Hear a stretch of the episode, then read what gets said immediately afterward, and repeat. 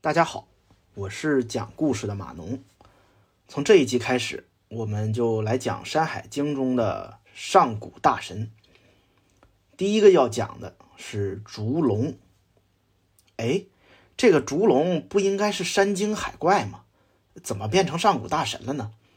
啊，没错，他就是神。《山海经》的大荒北经中写着呢，有神，人面蛇身而赤。是谓烛龙，啊，这是说有一个神，长着人脸、蛇的身子，它是红色的啊，它叫做烛龙。海外北京还记载了一个叫烛阴的山神啊，认这被认为啊和烛龙是同一位神，也就是说，烛龙确实是一位神。另外。除了烛龙的样子啊，《山海经》中还记录了烛龙的能力，啊，说他睁开眼睛就是白天，闭上眼睛就是黑夜，吸气成寒冬，呼气便是炎夏，也不睡觉，也不需要呼吸，哎呦，好厉害是吧？这烛龙吃什么呢？原文说的是风雨是夜，啊，只要吃风喝雨就行了。这可真是一个大神，是吧？能力也太强了。那烛龙能够控制白天和黑夜，还能掌控四季，这个我们就产生了一个猜想：难道烛龙是太阳吗？啊，不光我们有这样的疑问啊，战国时期楚国楚国的屈原啊，也对这个问题产生了疑问。在他的诗中，他就写道：“日安不到，烛龙何照？”就是说。哪有哪还有太阳照不到的地方啊？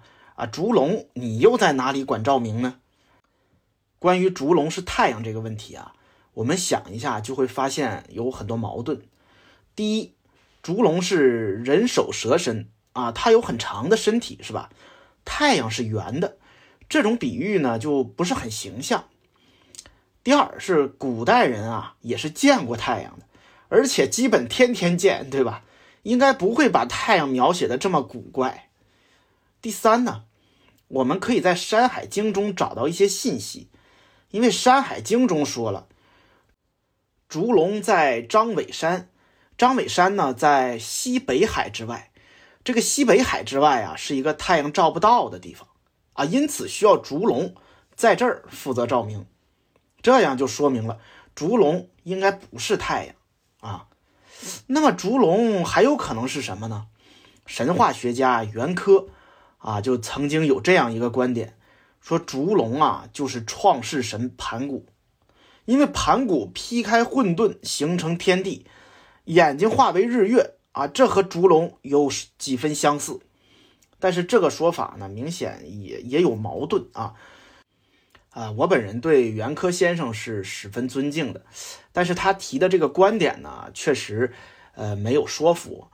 因为盘古啊，是在比较晚的时候才出现在我们的神话这个当中的，直到三国时期啊，才有文字记载的这个盘古。也就是说，盘古出现的时候，烛龙已经出现了很久了。那么，烛龙还有可能是什么呢？根据上面我们提到的这些内容啊。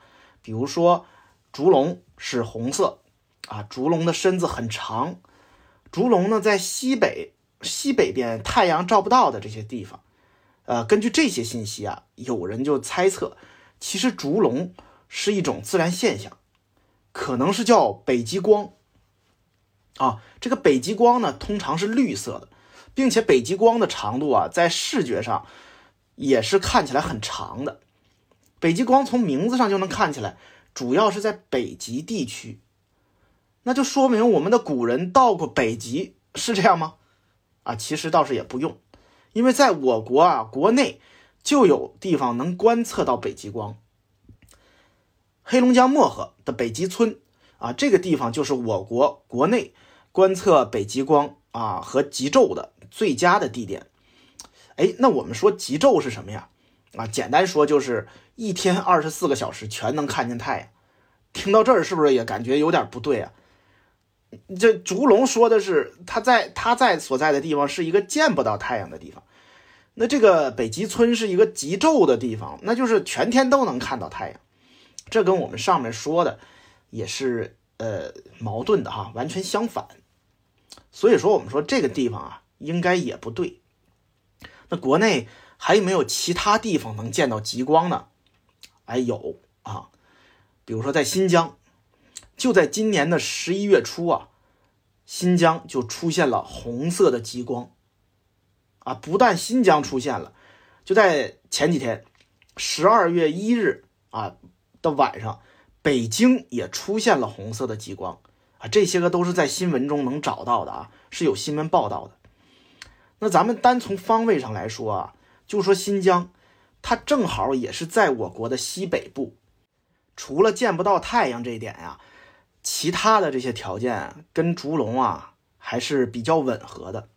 另外啊，就是烛龙的神话，在那么久远的《山海经》中，一直到现在，基本上没有任何的变化。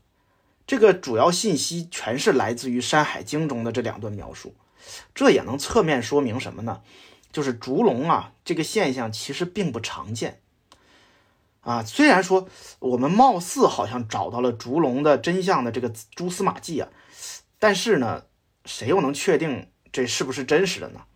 好了，今天就讲到这儿，咱们下集再见。